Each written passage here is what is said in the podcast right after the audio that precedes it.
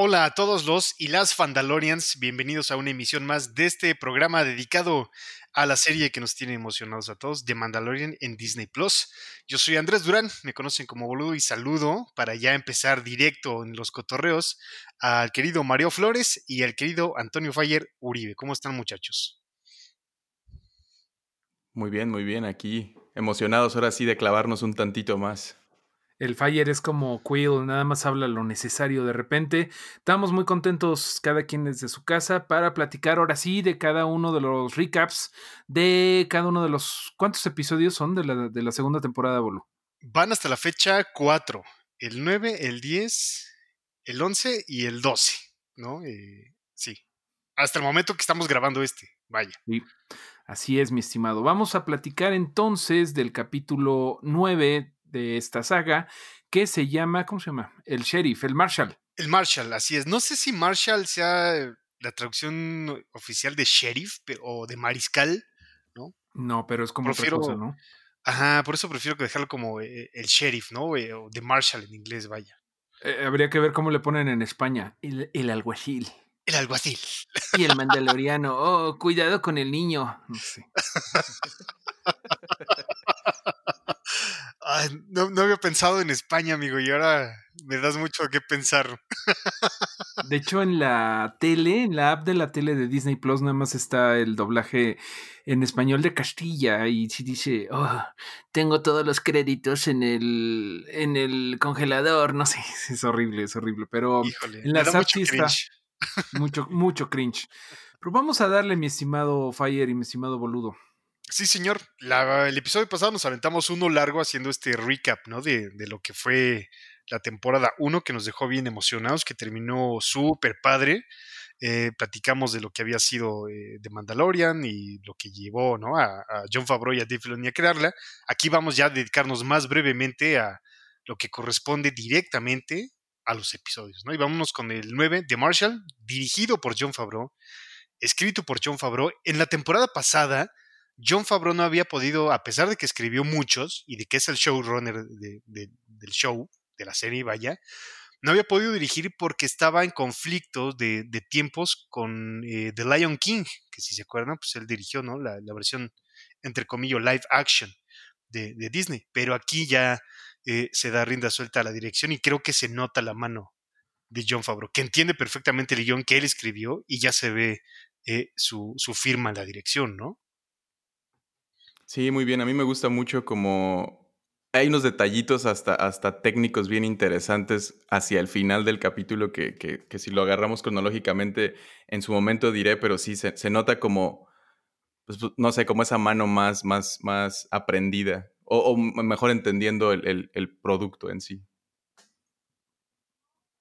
Sí, eh, creo que empieza con un buen ritmo este episodio. Eh, si bien el episodio 8, el anterior, final de la temporada 1, nos dejó eh, con un nudo en la garganta, ¿no? Y nos dejó más preguntas que respuestas, en donde vimos a Moff Gideon, eh, Giancarlo Esposito, este agente imperial, ¿no? El Moff, que está buscando algo y sabemos que quiere a la criatura de Child, a Baby Yoda, para algo, y que además tiene el Dark Saber en la mano eh, eso nos conecta con Rebels y nos conecta con lo que veremos más adelante, sin arruinarles nada, en los episodios de la segunda temporada. Pero aquí, este, ya sabemos que, que Dean Djarin, que es eh, Mando, eh, Pedro Pascal, me gustaría decirle Pedro Pascal del espacio, ya quiere llevar al niño, ¿no? A la criatura con los suyos. Y ¿Cómo ves? aquí, amigo. no sé si los suyos se refiera a los de la raza de Baby Yoda o a los Jedi, ¿sabes? Mm, en algún momento sí menciona que está buscando a los Jedi. Esta, este güey creo que ya se dio un poquito color de que es eh, sensible de la fuerza. Sí dice que está buscando a los Jedi, me parece. Pero creo que más bien alguien le dice, ¿no? Como conozco gente que, que está alrededor de eso, los Jedi, y debes de buscarlo. Pero justo creo que en este momento sí está medio ambiguo si se refiere a estoy buscando otros tipos sapos o este, cosas verdes. este, o, o a, alguien que ya se quiere deshacer de la criatura, pues ya se quiere desresponsabilizar. Tuvo muy, muy chido lo que puede hacer, pero siento que ya se está hartando un poco. Y tiene como esa, ese es como el plot principal de todo esto, ¿no? Volviendo a la idea esta de que se, trata como de un quest principal y unos varios side quests. De hecho, este capítulo se siente muy... Llega, al punto en, el, en, el, principio, ¿no? Luego, luego, donde es como, quiero hacer esto y es como, bueno, pero ¿qué tal si me ayudas con esto antes? Ah, ok. Este, y todo el capítulo se vuelve como esta, esta aventura aparte. Una cadena de, favores, ¿no? Exacto. Y creo que antes, antes de la parte que es como en, en, el desierto, en, en Tatooine, empezamos, tenemos esta pequeña escena en, una como ciudad eh, medio, con mucho sufrimiento encima, ¿no? Como ya vieja, como lastimada, hasta con unos grafitis en las paredes, como decíamos en el capítulo anterior, ¿no? Como mugroso, sí se nota. Y está buscando a alguien que, que tiene información sobre otros Mandalorians, si, si mal no recuerdo, que lo puede indicar a que lo lleve con ellos para que ellos lo puedan ayudar a buscar a la gente con quien pueda dejar al bebé Yoda. Y, entramos en esta como escena donde están una, una como pelea que, me hizo a mí recordar como la lucha libre, porque están como dos gorditos, este, como en short, ajá, en, ¿Cómo se llaman los, la raza? Gamorreanos, que se ven bastante delgados, ¿eh? Para lo que habíamos conocido en Star Wars, se ven como dos gamorreanos de piernas muy delgadas. Eso me sacó mucho de onda, güey. Son atletas. Son tiempos de hambre. O sea, porque están gordos, pero sus piernas están delgadas. E, la primera vez que conocimos un gamorrano, tú me em, corregirás, pero fue en Return of the Jedi, en el Palacio de, de Java, ¿no? Eran los guardias. Y es, es gracioso cómo eh, incluso entre las razas de, humanoides hay razas, ¿no? Porque los gamorreanos los manejan como de, su propiedad. En particular, este, el cíclope, que de hecho tiene una especie, ¿no? Que me estaba yo leyendo hasta el nombre de la especie. Eh, de la especie no me acuerdo. Me acuerdo del nombre. Eh, el avicino. Koresh, que es interpretado, por si no sabía mi gente, por John Leguizamo tal vez lo recuerden por ser el payaso del infierno en esa horrible adaptación de cine de Spawn. Eh, y, y, hacer Luigi además en la película de Super Mario.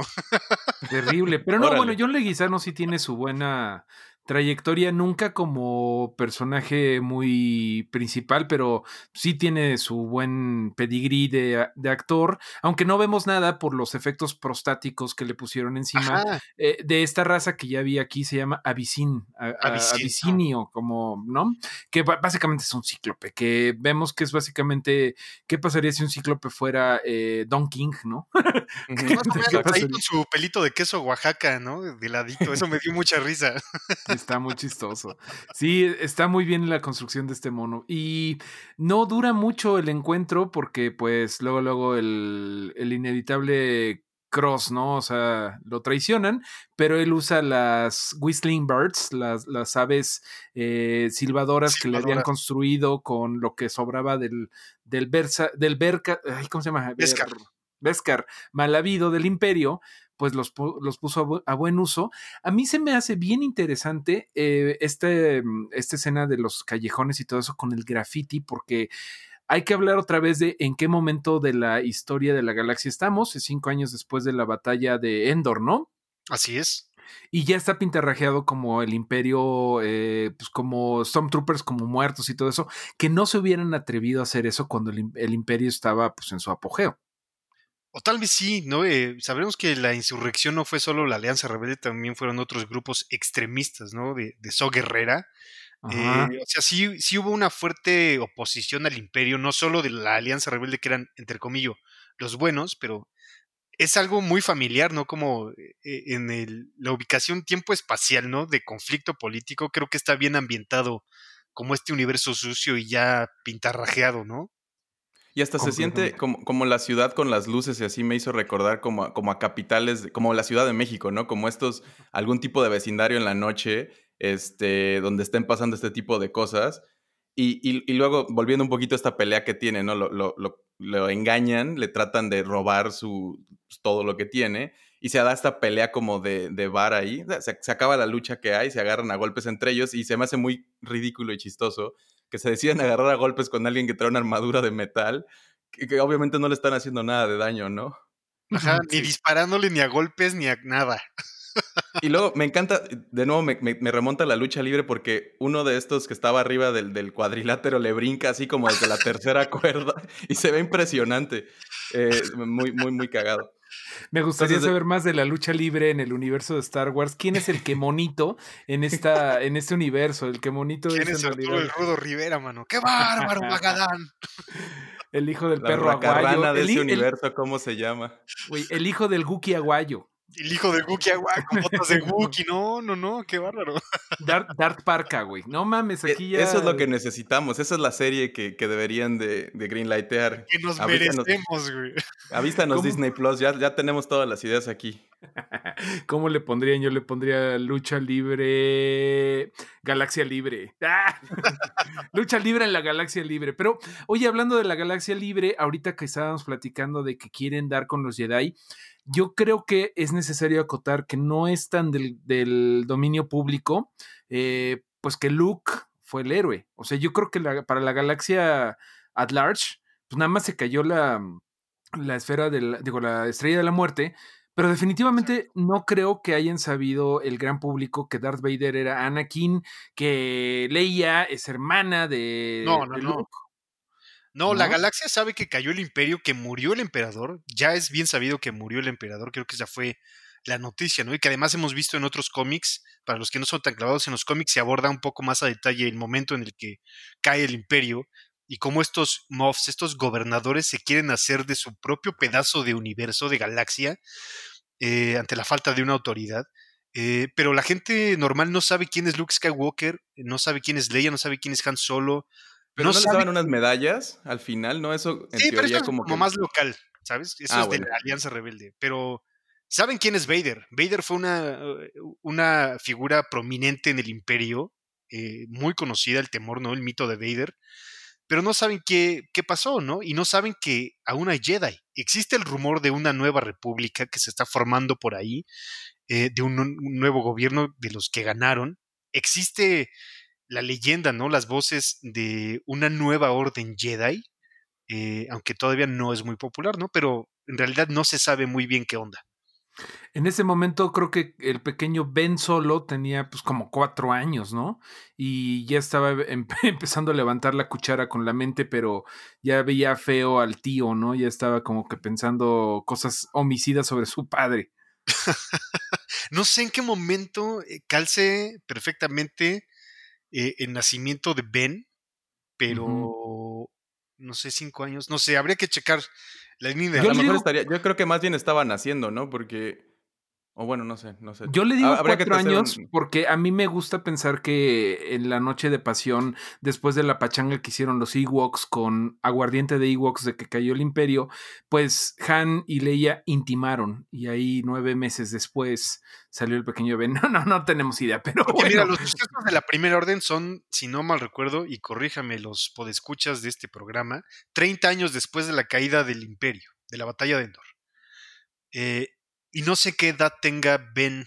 Eh, no estoy tomando sus 20, ¿no? Que creo que es más joven, pero Ben solo tendrá unos 22, 25 años, tal vez, eh, en el momento en el de, de, Force Awakens. pues más o menos sí cuadra, ¿no? Sí, sí, cuadra que o estaba naciendo, o estaba siendo concebido, o, o ya tenía un par de años de bebé, pero por, por, ahí temporalmente es donde nos ubicamos. También para no clavarnos tanto en eso, avancemos en el episodio en general y después de las peleitas del, barrio, pues resulta que le saca la información a, este Gor Koresh y le dice que se tiene que, que, conoce a alguien que de su tribu en, Tatooine, ¿no? Ajá. Qué hueva, Tatooine, siempre todos van a Tatooine. regresar a Tatooine, güey. ¿En qué planeta vivía Rey? Y perdón por regresar a la otra en Jakku.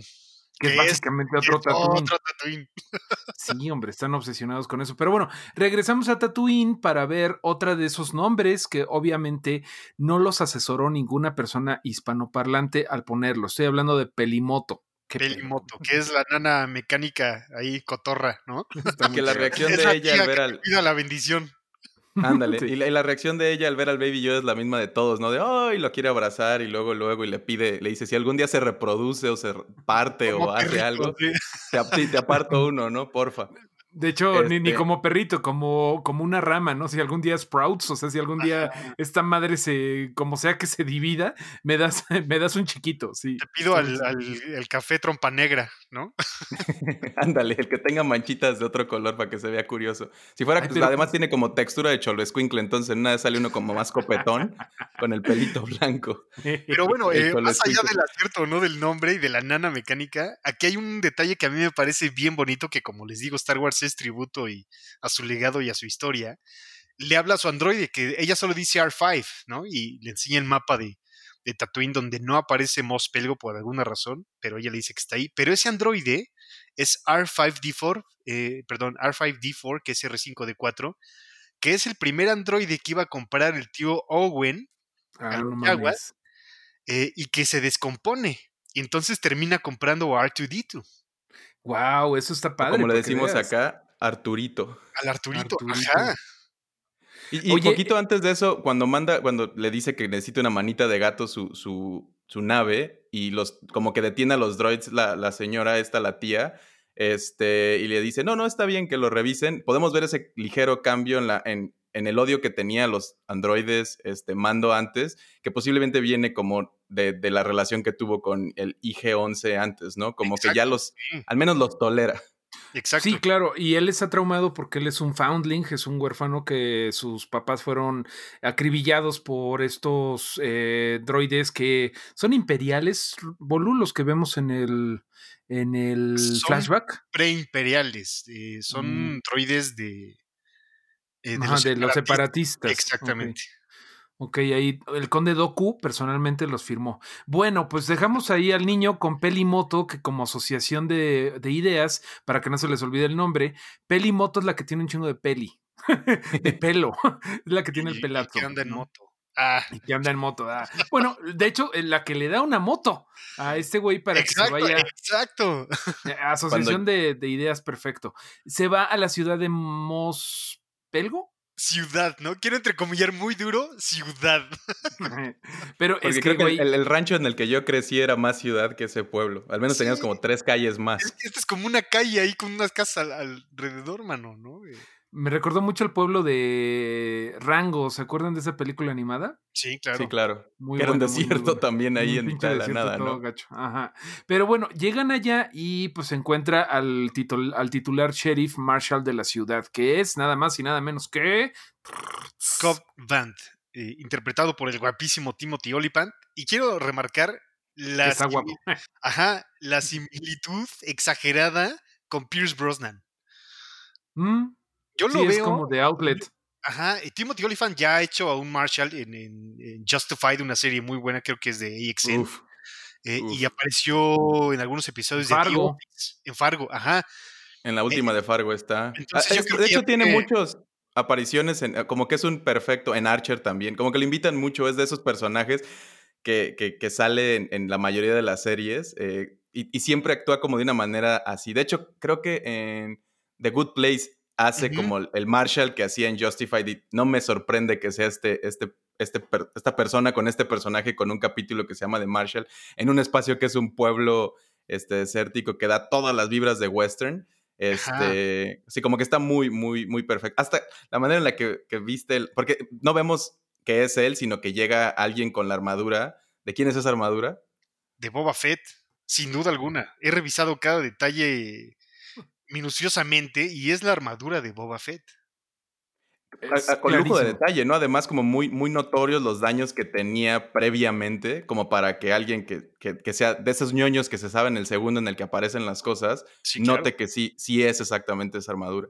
Exacto. Porque de hecho no se dice claramente que es de Boba Fett. No, Eh, nunca, De hecho, no tendría por qué eh, Jean. ¿Cómo se llama? Gingerin, Gingerin no tendría por qué saber de un Boba Fett. O sea, el mandarinas. el mandarinas. Gracias, gracias, gracias. Pero bueno, entonces, ¿en dónde fue la última vez que vimos a Boba Fett? Aunque ya sé que todos los que lo están escuchando esto lo saben, pero fue en la panza de un Sarlacc. Se fue cayendo con un grito desesperado a la boca del Sarlacc. De Una la de forma grandes- más torpe en la que pudo morir el guerrero más grande.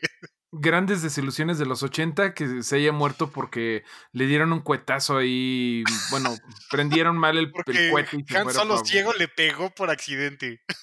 Sí, este... de, de, hecho estaba pensando cómo, cómo entra el personaje, ¿no? Porque, porque Mando llega ahí buscando a un Mandalorian.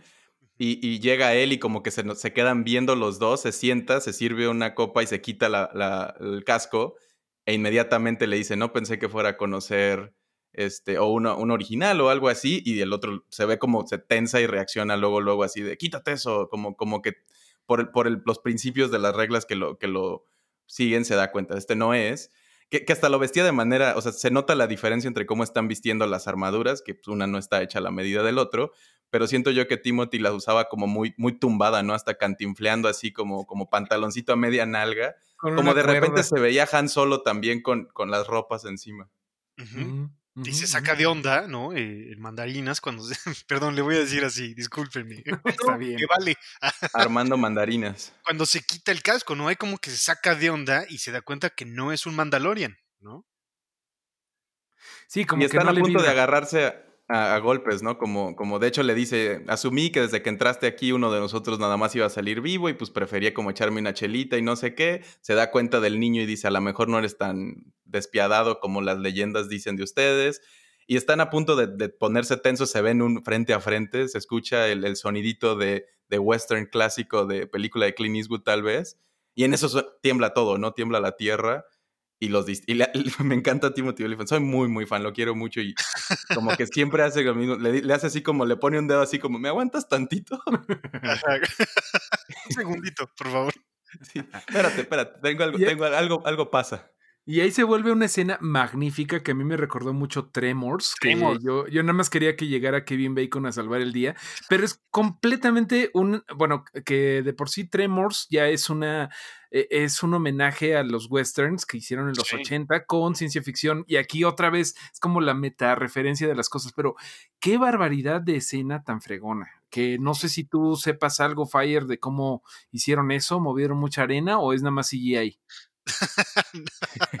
Ahí sí te la debo, no, no, no, no, hice la investigación. Si, si un Real Engine hace simulación de movimiento de arena, no, la verdad es que sí lo hace, pero, pero creo que sí es práctico, ¿no? Y, y lo que no sé es cómo, cómo pasa perfectamente entre las calles el, el, el, este monstruo, este, este, este como tipo Tremor, y, y no tira nada, ¿no? Como que nomás pasa así y dice, como nomás le recordando que aquí existo, ¿no?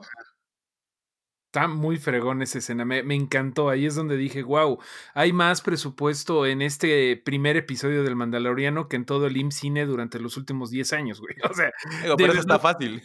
Sí, eso, yo, es que yo creo que ese fue el pitch de, de Fabro y de Filoni, ¿no? Dice, oye, dame la mitad de lo que te gastaste en solo y hago un mejor pitch.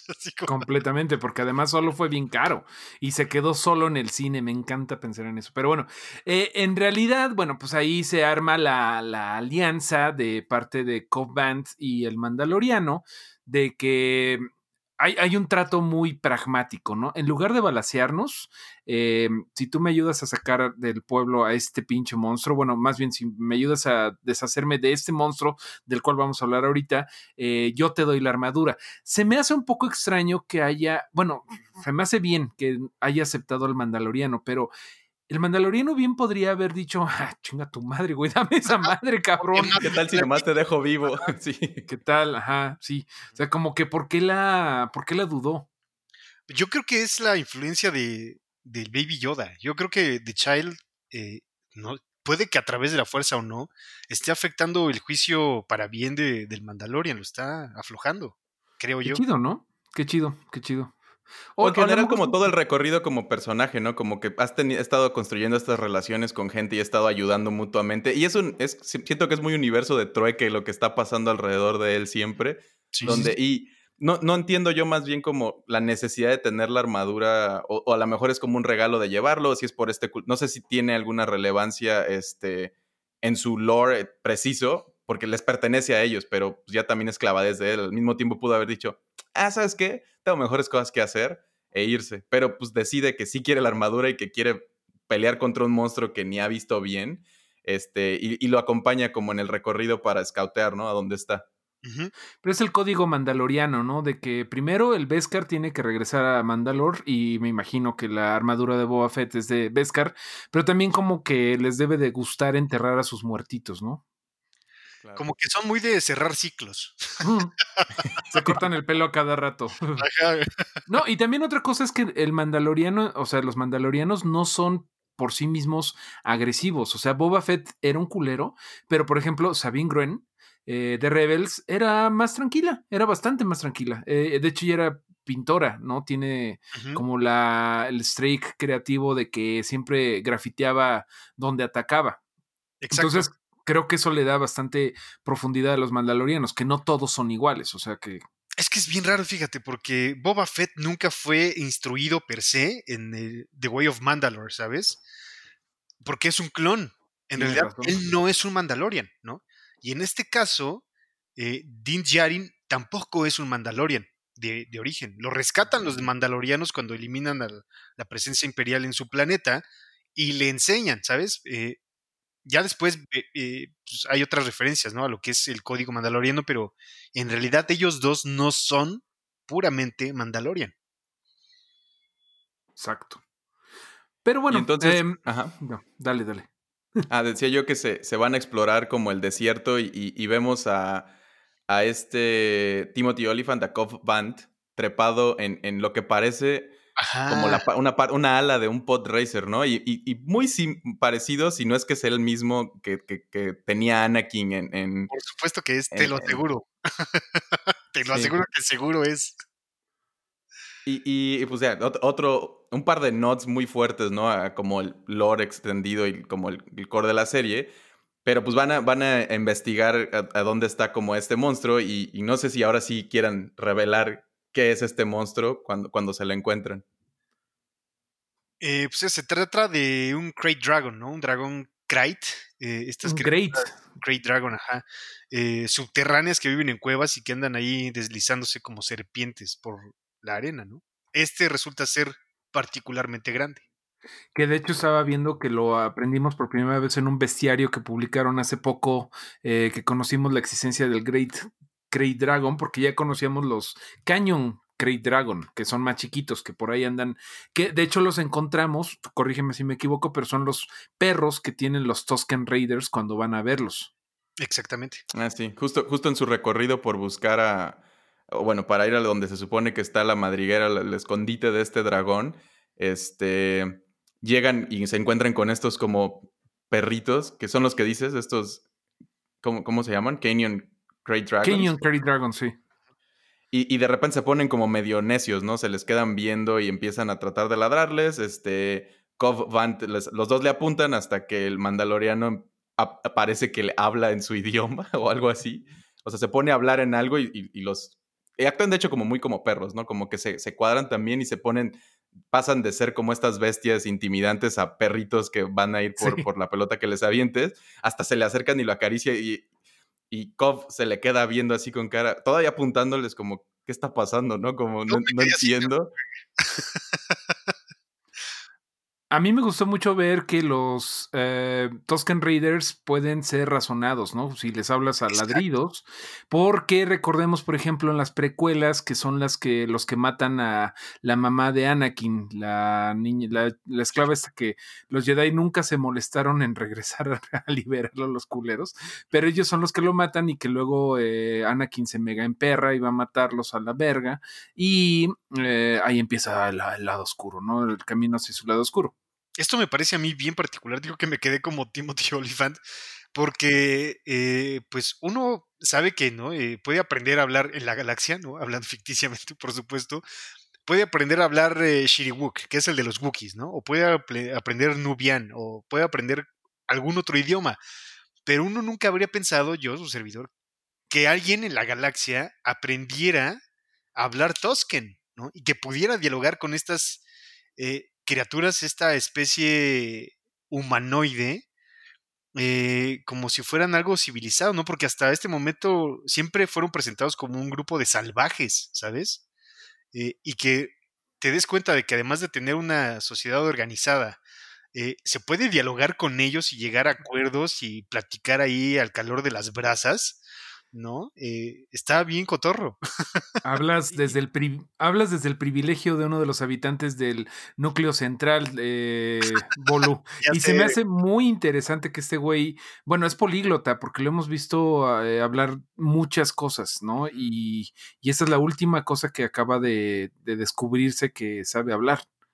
y, y justo eso me lleva a pensar eso, ¿no? Como ¿Qué tuviste que haber pasado en tu, en tu vida a tu alrededor para que... Además, no le sufre, ¿no? Nomás luego, luego se avienta así como si fueran sus cuates de todo el tiempo y les habla y lo entienden y, rápido llegan a ser, este, como de, ah, ¿qué quieren? No, pues que también quieren lo mismo que tú. Ah, va. Y, justo el, sheriff, este, el Marshall Cobb, que ha vivido ahí no sé cuánto tiempo y representa esto, solo había tenido problemas con ellos. Es como, no, ni se puede dialogar. Es como, en ningún momento se dio la oportunidad de hacerlo y este dude, pues llega y hace esa relación y pues parece que tienen este, esto en común, ¿no? Que quieren, quieren lo mismo y se lleva a cabo un, como, como decía, ¿no? Es una sociedad muy de trueque y dicen, nosotros jalamos a ayudar los Tosken si también ayudan los del pueblo, los de Mospelgo, a matar a este dragón porque los dos estamos, los dos pueblos estamos sufriendo por esta chingaderota, ¿no? Y ahí vemos esta, este momento bastante gracioso en donde el, el plan de los Tosken de darle de comer a este güey para que le dé mal del puerco y se quede dormido más rato, eh, que todos hemos pasado por eso con un perro, con un gato. Eh, se come en realidad al tosque, ¿no? Y está bien gracioso. El dragón ahí es donde nos damos cuenta de que es colosal, ¿no? Eh, que mm. es tan colosal como para haberse comido a un Sarlacc, porque hay un intercambio muy interesante de que eh, los túneles de Sarlacc nunca están vacíos, dice Cops, eh, dice, ¿cómo se llama? Eh, Cops, Band. Y pues el mandaloriano dice, sí hay si te, si te los comiste.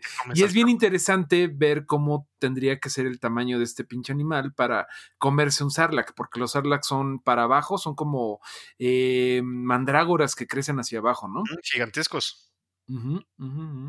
Y justo después de esa escena, creo que regresan a como replanearlo todo y es donde tienen como este modelito a escala. me encanta que, que tiene unos huesitos ahí y acomodan unas piedritas y todo como muy, muy, muy formal, este, muy bonito. Y, y sí le pregunta a este cop como, ¿y eso qué es? No, pues es el dragón. ¿Y eso? Somos nosotros. Ah, no creo que sea tan grande, no, no creo que esta escala y echan ahí unos ruiditos y luego es como, pues dicen que sí. Y es como, ay, güey, entonces creo que está mucho más grande de lo que habíamos pensado originalmente. Sí, pero ahí no, o sea, ¿cuál sería el acuerdo, no? Al final es como, pues que, que ya no te ayude, me estás diciendo, porque pues él no tenía, o que te tienen que pagar más o algo, pero pues al final te daste otro intercambio divertido donde es como, bueno, ¿y cómo le vamos a hacer? Es bueno, acabo de comprometer a todo tu pueblo a que le eche ganas también, a que se vengan. Eh, tenemos otra cenita donde, donde va al bar y, se reúne todo el pueblo y les dice, tenemos que usar, hacer esto, que me recuerda mucho como a americanos en general con cualquier otro tipo de gente, como, no, esos no saben y no nos vamos a unir, y etcétera. Es como la gente de Springfield votando por que se haga el monorriel, así de, ¡No, queremos el monorriel! Pero la calle principal necesita baches, ¿no? Pero bueno. La única calle, güey. Ahí este yo vi un dato bien interesante que en A New Hope fue la primera vez que vimos un Great Dragon, Great, Great Dragon, pero em, muerto. Sí, hay una, hay una escena, ¿no, Bolud? Donde Citripio está caminando por ahí y se ven los huesos de una gran bestia que ahora sabemos que es el Great, Great, eh, Great Dragon. Y hay una historia bien interesante que seguramente tú te sabes de qué pasó con esos huesos.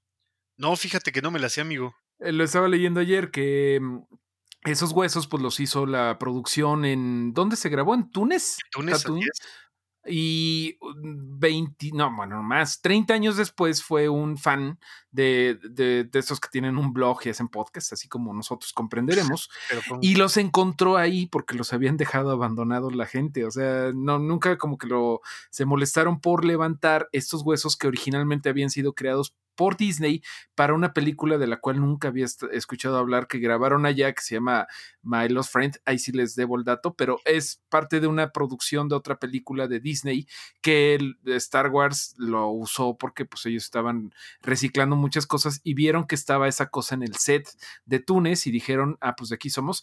30 años después seguían ahí, obviamente ahorita ya deben de estar muy en eBay, ya deben de estar muy vendidas todas esas cosas, ¿no? Pero fíjate que pasó algo bien raro, ¿no? Con ese set de Túnez que fue una atracción turística importante, pero se le dio el abandono tras eh, el movimiento de este terrible grupo, ¿no? ISIS. Eh, como tú podías viajar a Túnez, pero el gobierno te decía, ¿sabes qué? Hay presencia de ISIS en la zona y si te secuestran, no vamos a negociar por ti, ¿no? Entonces hubo un abandono notable, ¿no? E, en esos sets, eh, no solo el de la casa de los Skywalker, sino en Mos Eisley, eh, quizá estos huesos también en alguna atracción turística. Entonces eh, el abandono fue notable, ¿no? De que hasta la casa de los Skywalker, el agujero que ustedes bien recuerdan en el piso, pues se llenó de arena, hasta que un integrante de ISIS recogió un holocrón del suelo, que era un holocrón Jedi, y dijo, no mames, le estamos cagando, compas, y ya se fueron hacia la luz. Y eso fue el final de los ISIS. Pero bueno, em, vamos a platicar ya pues, de la batalla entre los Tosken, la gente del pueblo, y el Krayt Dragon. Que me parece una acción, eh, perdón, una secuencia de acción increíble. Está muy bien hecha. y, de, ahí es donde les decía lo de la cosita técnica como que hicieron, donde justo en el momento, tienen este plan, ¿no? De, vamos a ponerle, vamos a hacer un hoyo, vamos a meter unas bombas ahí, este, vamos a hacer que este dude salga y lo vamos a explotar desde abajo y además tenemos a un, ay, se me fue el nombre de estos. Banta. Un Banta, exacto, un Banta, este, cargando más por si se necesita y lo vamos a tronar y todos vamos a ganar. Sí, y entonces como que hacen ese intercambio y la, y primera momento en el que sale el dragón y se ve como en su magnificencia, en todo su tamaño, se levantan las barras de que lo hacen widescreen y se hace toda la pantalla completa de este, visión y inmediatamente hacen un cambio a Cop Band como con, casi casi con este zoom, como dolly zoom de, vértigo, así como que, que, te medio marea y se ve todo completo en la pantalla, que todo el capítulo estaba con las barras estas negras que lo hacen como más eh, chiquito y se me hace un detallazo que, que, a lo mejor ni te das cuenta porque sí estás muy enganchado en el momento, pero se ve bien fino como cuando, cuando lo aplican.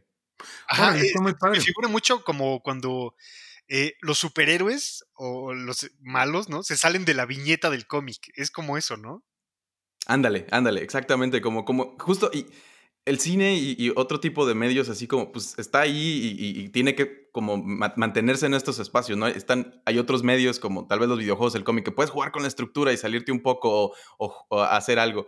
Y, se me hace bien interesante cuando, cuando usan eso, que es algo meta, ¿no? Algo un poquito afuera de lo, de lo normal y, está como chido.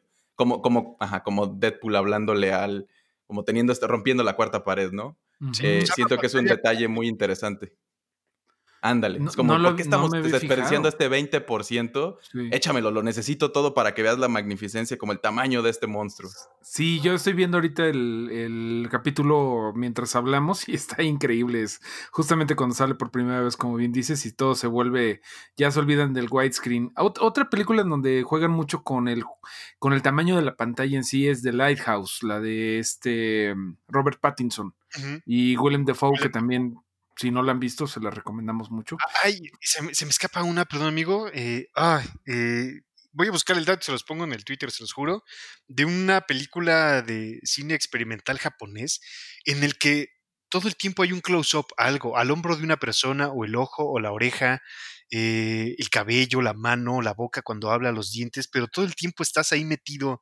Es bastante cansado a la vista, ¿no? Es muy agobiante pero la pantalla es ese elemento que te da el estrés, ¿no? Y de repente se abre, cuando alguien empieza a respirar, se abre y se cierra el cuadro eh, y te va dando una sensación de, libertad y eso es como que hasta tu cuerpo descansa, ¿no? Eh, es eso, jugar con la pantalla como un elemento. No tienes que ser Gaspar Noé para hacer una escena de 20 minutos al revés, pero, pero puedes hacerlo, ¿no? Completamente. No tienes que ser Nolan para, para enchuecar nomás las cosas por diversión y miren qué profundo soy. Y para enojarte porque la gente no va a, ver tu película al cine. Pero oye. En una pandemia. después pues las cosas no salen bien y se vuelve una cosa muy, este, el hobbit, porque el dragón se apoltrona en la montaña, ¿no? Eh, me recordó mucho, pues toda la onda del hobbit, del gran dragón que tienes que ir a matarlo, un quest que, bueno, no es nada sorpresa que siempre están eh, bebiendo de Tolkien, de Dune, de todas estas cosas. Y pues sigue la, la, acción hasta que el mandaloriano, el mandaloriano sí, como dices, Fire, nada más se quiere deshacer del niño, o sea, dice, me voy a rifar a ver si lo puedo explotar desde adentro, pero le dice a Cobb Band, cuidas al niño, cabrón. Y madres, ¿no? Se lo comen, explota desde adentro el dragón, gran victoria, great success, eh, todos bailan el, baile de Borat y se muere el dragón. Que es un, además un movimiento clásico, ¿no? De libro, así de métete al dragón y al monstruo y mátalo desde adentro, ¿no? Y, y, tantito antes, cuando, cuando le dice lo de ahí te encargo al chamaco, le da un golpe como a su, a su como jetpack este, que, me recordó mucho a justo cuando, cuando a Boba Fett le pega a Han Solo por error, como en, como en, un ángulo muy parecido y se va volando a otro lado. Este, y luego hace como todo esto de que se nota que no lo tiene practicado porque él decía, va, se va a ir por el Bante el dragón, este, o sea, bueno, se le ocurrió ahí, improvisó el Mandalorian, el Mandarinas, y el banda de repente dice como, no, güey, estás pendejo, yo ya me voy, y, y se empieza a ir, es como, no, espérate, güey, te necesito, lo jala, se lo traga, se esconde en la tierra el dragón. Hay un momento en el que todo el mundo se queda viendo así como qué pasó. Creo que hasta se quita la máscara, este, Cobb ¿no? De, el casco más bien de, de, Boba. Y, y, pues eventualmente explota y sale un montón eh, de tripas y todo, y todo el mundo, ¡eh, sí, ganamos! Que de hecho se nos olvidó decir en algún momento antes que, que hay una escena donde el dragón se enoja y les escupe ácido a un par, que también se ve muy interesante. Pero sí, explota, todo es diversión. Obviamente no se podía morir porque, pues, ¿qué, se iba a llamar? La serie se llama El Mandalorian. ¿Quién iba a ser ahora? Timothy que ahora que lo digo, hubiera estado chido. Esa escena del ácido me recuerda a Starship Troopers. No sé si ustedes lo ubiquen. Sí, muy ah, claro, con el, con el gusanote este. Ah, cuando salen los escarabajos que le están disparando y de repente les avienta ácido mientras corren se alejan de, este y se empiezan a derretir en el camino. Eso me recordó así directamente a Starship Troopers. Peliculón. Qué gran película es Starship Troopers. es un libro además originalmente y es una estupidez tras otra estupidez, pero de esas cosas que ya no se hacen a veces, ¿no? Que es como de vamos a cazar con la seriedad que un montón de bichos en el espacio se merecen. Es bastante buena esa película y el making of es muy recomendable. Bueno, aunque sea en YouTube, que vean cómo eran muchos efectos prácticos. Y aquí déjenme citar un poco de mi conocimiento de los xenomorfos del universo Alien, que ellos también tienen pues su panza llena de ácido, que entonces nos lleva a pues a nerdear al respecto, de eso se trata este podcast, de que a lo mejor estos están, bueno, el dragón eh, también es una forma de vida con base de silicio, como de silicón, de como los aliens, porque esa es la idea de por qué pueden aguantar el ácido dentro de ellos. Y eso se me hace bien interesante y alienígena, ¿no? Que no están basados en carbono, sino en silicón. Además, dato curioso, eh, ¿se acuerdan del teniente de, Starship Troopers? El que renuncia a su cargo para ir a luchar y que termina siendo el héroe. No, no me acuerdo que sale un chingo de bichos. Pero Bueno, eh, ese actor, el que interpreta al teniente ese que, que le da de latigazos a, John Rico, tiene un cameo en uno de los episodios de la primera temporada. Es un alien con unos. En este episodio de, de, Prisoner, en donde hay un montón de personajes que van a rescatar a un Twi'lek eh, de una nave rebelde. Es ese actor. Vaya. Yo, lo, yo, lo, que estaba recordando un poquito era con eso de aliens que son de otra base, la película esta medio comedia sci-fi que se llamaba Evolution. Ah, este, que también tienen ese gimmick, ¿no? De que es como, estos no son seres de carbono, son seres de cianuro o algo así como que están movidos en la tabla periódica. Pues está muy divertido también. Eh, entonces pasa esto, explota, todos felices, eh, y vemos esta pequeña escena donde están pepenando los pedazos del dragón los, los estos Tusker Rider y, están buscando algo. Y esa escena me recordó un poquito a mí también a Pacific Rim, ¿no? Cuando, cuando destruyen uno de estos kaijus y están como pepenando las obras, que, que sale esta escena donde con una navajita se le entierra a uno de estos kaijus, este... Ay, se me fue el nombre de este actor. Pero bueno, sí, Romperman, claro. Pero me, me dio como ese sense de pedazos de carne, que creo que hasta de hecho Mando agarra un pedazote, ¿no? Y lo guarda así como, esto va a ser cecina al rato. y se ve bien rico, sí se ve como prime, prime rib lo que se llevó. Estas, estas como que perlas. Es Kobe, de Tatooine. Del Estas perlas-. En algún momento, yo recuerdo, en algún momento eh, se habló de las perlas de panza de dragón. Ujú, Claro que este es enorme, ¿no? Y, y los, estos Tusken Raiders lo festejan, pero debo decir que lo festejaron más chingón los Yaguas cuando les dieron el huevo. Zuka, Sí. Zuka, Zuka, Zuka. Güey, lo acabo de volver a ver eso y se me quedó pegado. Ahora cada que quiero un omelette digo, Zuka. y la gente... Qué bueno que estoy en, en cuarentena porque no- qué bueno que no me está viendo la gente. Por favor. Pero bueno. No, yo también de repente sí pensé que iban a tronar eso y le iban a sacar el relleno y se lo iban a tragar con las manos como degenerados, pero me dio gusto que sí lo hicieron como por el valor monetario tal vez de la perla.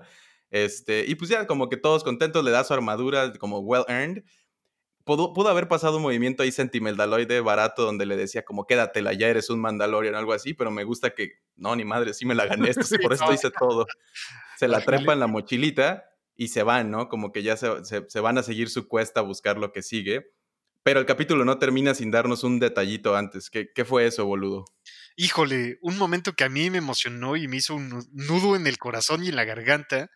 Mientras Din Djarin se aleja en su speeder bike en el horizonte, tenemos este paneo eh, en donde vemos una figura misteriosa pelona que trae dos armas eh, de los Tusken, ¿no? Un rifle eh, y uno de estas como hachas, palos, bastones. Y cuando se da vuelta, oh Dios mío de la galaxia, es ni más ni menos que Temuera Morrison, actor que interpretase a Django Fett. Entonces, está bien fregón. Hay de dos sopas, no hay otra. O es Boba Fett, que como bien sabemos, si la armadura está afuera del, del Sarlacc, es evidente que Boba Fett salió con la armadura. Eh, o es un clon, ¿no? Yo Pero diría creo que... que... lo-. Vas. Ah, yo lo único que iba a decir es que, pues creo que pensar que es un clon ya sería como pues, bastante gacho, ¿no? Como que todo apunta a que pues sí es él. Yo creo que sí es y tiene que mm, tiene que eh, eh, revalorarse, tiene que tiene mucho que recuperar terreno Boba Fett. En los cómics de Star Wars, eh, sobre todo en los primeros que sacaron bajo este imprint de Marvel, eh, hay un encuentro de Boba Fett contra Luke Skywalker que no está en las películas, que lo hace ver como un badass. Sí nos hace falta un más momentos de badass de, de Boba Fett y yo creo que él va a ser un gran eh, antagonista de, del Mandaloriano. Se me hace bien interesante porque eh, una de las cosas más chingonas de Rogue One es que vimos a Darth Vader con efectos del siglo XXI partiendo madres. Y ahora ver a Boba Fett en acción, yo creo que no van a dejar pasar la oportunidad. Además, creo que no es tan fácil eh, clonar como nada más así, ah, pues hizo un clon. Está la tecnología de camino. ¿No? Que es de donde vienen la, los Clone Troopers. Y está la pendejada de, del emperador que tiene su fábrica de clones que hizo J.J. Abrams porque ya no se le ocurrió nada al culero, pinche huevón.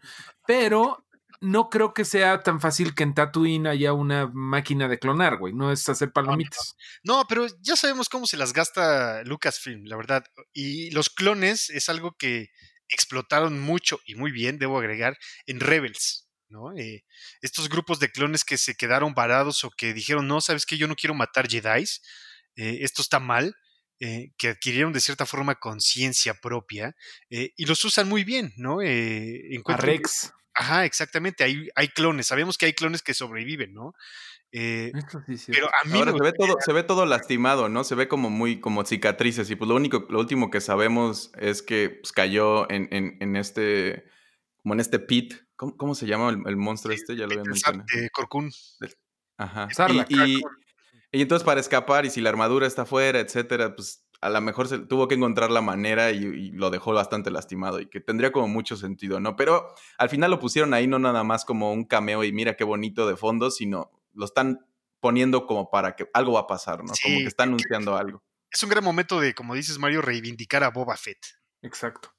Ojalá que lo hagan, ojalá que no resulte que es, eh, tienes razón, este, los clones todos se ven igual, todos se ven como Django, podría ser un otro que sobrevive de Django Fett, pero pues realmente esperemos que no, porque la- la- creo que las, este, mm, las eh, cicatrices que tiene nos dice que sí, sí fue él, ¿no? Habría que ver, por ejemplo, lo estoy viendo ahorita mismo, tiene una cicatriz entre los dos ojos. Habría que ver si en algún momento de, de Return of the Jedi eh, Luke le dio un sablazo láser. Nunca. Mm. Bueno, ahí Tiene se va un, mi- tiene un tiro en la frente el, el casco, ¿no? Sí, pero es algo que no le hizo daño en su cara, porque está, no el hoyo, sino nada más como el golpe, ¿no? Del impacto. Pero en una de esas como que el, el impacto fue lo suficiente para cortarle un poco. Igual no, no lo mató, pero lo dañó un poquito. ¿Quién sabe? Eh, Ojalá la, verdad es que Ojalá sea se, Boba se va a ver, se- sí, se va a ver en unos episodios o en la siguiente temporada o algo y aquí vamos a estar ansiosos de cotorrearlo con todos ustedes. Y pues creo que ese es el final del capítulo, ¿no? Lo único que queda son los créditos, que son unos magníficos créditos en esta serie porque nos dan pedacitos de como concept art. Bueno, concept art muy trabajado, unas ilustraciones increíbles, este, que creo que son uno de los pocos shows que me que sí me gusta quedarme a verlos, ¿no? Porque hay hasta detallitos extra. Eh, o, o puedes ver como la. No sé si formalmente sean este, concepts, como previo a que el show se hiciera, pero sí hay como unos cambios. Por ejemplo, el, el personaje cíclope que sale al principio se ve muy diferente en, en- en las ilustraciones que como se ve en, en el show, y, y siempre vale la pena Sí, como sí, esperarse y, verlos. Oficiales, pues, del storyboard, por así decirle, ¿no? Y que están muy inspirados por el original, ¿no? Por el em, artista Ralph McQuire, que justo esta semana acaban de sacar unos funcos, pinches funcos feos, pero basados en los, en los dibujos originales de Ralph McQuire, que son bastante, bastante interesantes, ¿no? Me, me parece que por ahí está el dato de que ah, Zeb de Rebels era la, la versión original de, de Chewbacca, ¿no? Sí, sí, sí. Entonces está bien interesante todo el, el arte de, de postcréditos, como dices, mi estimado Fire. Gran episodio, si me permiten mencionarlo. Sí, un gran- Totalmente. una gran manera de abrir esta segunda temporada, ¿no? Porque justo teníamos casi un año esperando este, de que se había acabado, de diciembre a octubre. Y pues sí, sí, sí, como que empieza con mucha fuerza, ¿no? Para, ah, no te acordabas bien cómo iba, pues toma esto. Y es como, órale, chido. No, no avanza mucho el plot, creo, este, en, en- el- como el plot principal, pero nos dan como cosas muy interesantes. Abre, abre con mucha fuerza. Muy fregón. Y nosotros tenemos que despedirnos y agradecerles que nos hayan prestado sus oídos durante estos casi 50 minutos, boludo y Fire. Así es. Eh, infinitas gracias por la gran recepción que le han dado a este programa. Gracias por sus mensajes, por los pulgares arriba. Suscríbanse, compartan, comenten y nos escuchamos la siguiente. Muy pronto. Exactamente. Muchas gracias a todos por escuchar. Gracias. Bye bye.